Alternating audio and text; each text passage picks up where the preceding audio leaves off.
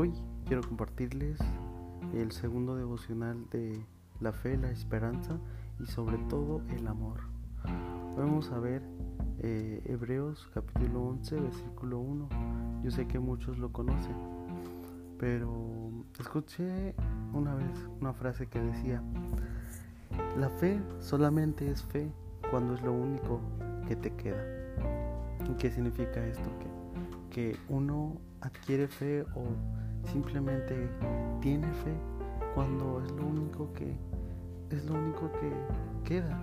Por ejemplo, cuando uno digamos compra una casa y digamos que el banco se, lo quiere ganar por X motivo, yo no sé. Entonces no hay manera de que la persona pueda recuperarla. Y es cuando él tiene, tiene una fe tan grande hacia Dios por, recuperar su casa. Y es así, muchas veces eh, tenemos fe solamente en momentos difíciles. Y es común que, tan, que entre nosotros pronto se nos acaba la fe por muchas cosas como problemas, como necesidades o situaciones de falta de salud. Y yo creo que principalmente es también por la economía.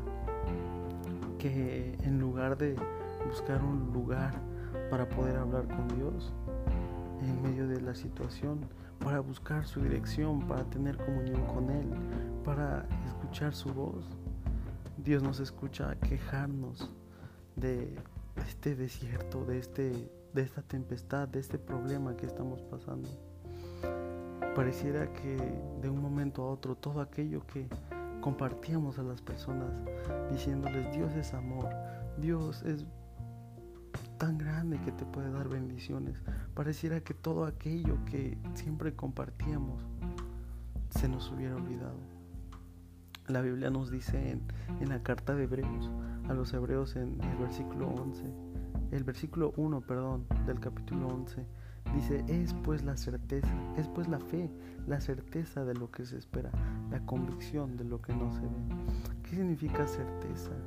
Es una palabra que tal vez no hemos entendido verdaderamente su significado y es una palabra que tal vez no se usa muy comúnmente, pero quiere decir seguridad. Y normalmente nos, sentimos seguros cuando unas algunas cosas nos salen bien, pero cuando alguna cosa no nos sale como la habíamos planeado, nos sentimos mal y, inseguros. ¿Y qué tal cuando estamos atravesando una situación negativa?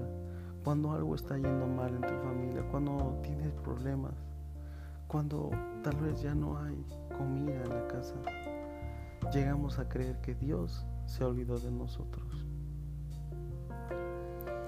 Y eso no es lo que tenemos que hacer.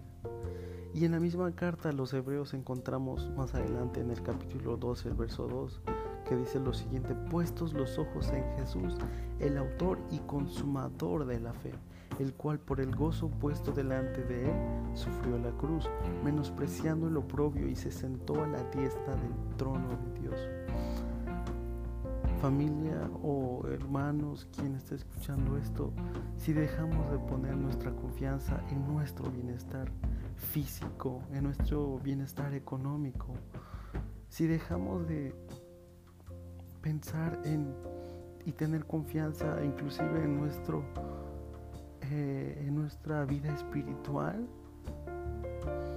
y ponemos nuestra confianza en Dios Dije nuestra vida espiritual porque muchas veces estamos afanados tanto en leer la Biblia que, como decía en el, en el, eh, en el devocional anterior, ni siquiera pensamos en que de verdad estamos aprendiendo de Dios.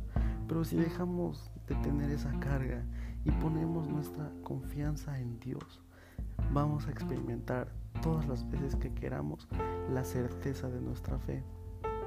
Y podremos estar en tormentas, podremos estar en desiertos y podremos conocer la fe verdadera que solo viene de nuestro Señor Jesús, de nuestro Salvador, quien nos ha prometido estar con nosotros todos los días hasta el fin del mundo. Es una promesa, una promesa que jamás va a ser va a ser quebrada por Dios. Nunca Dios nos va a fallar.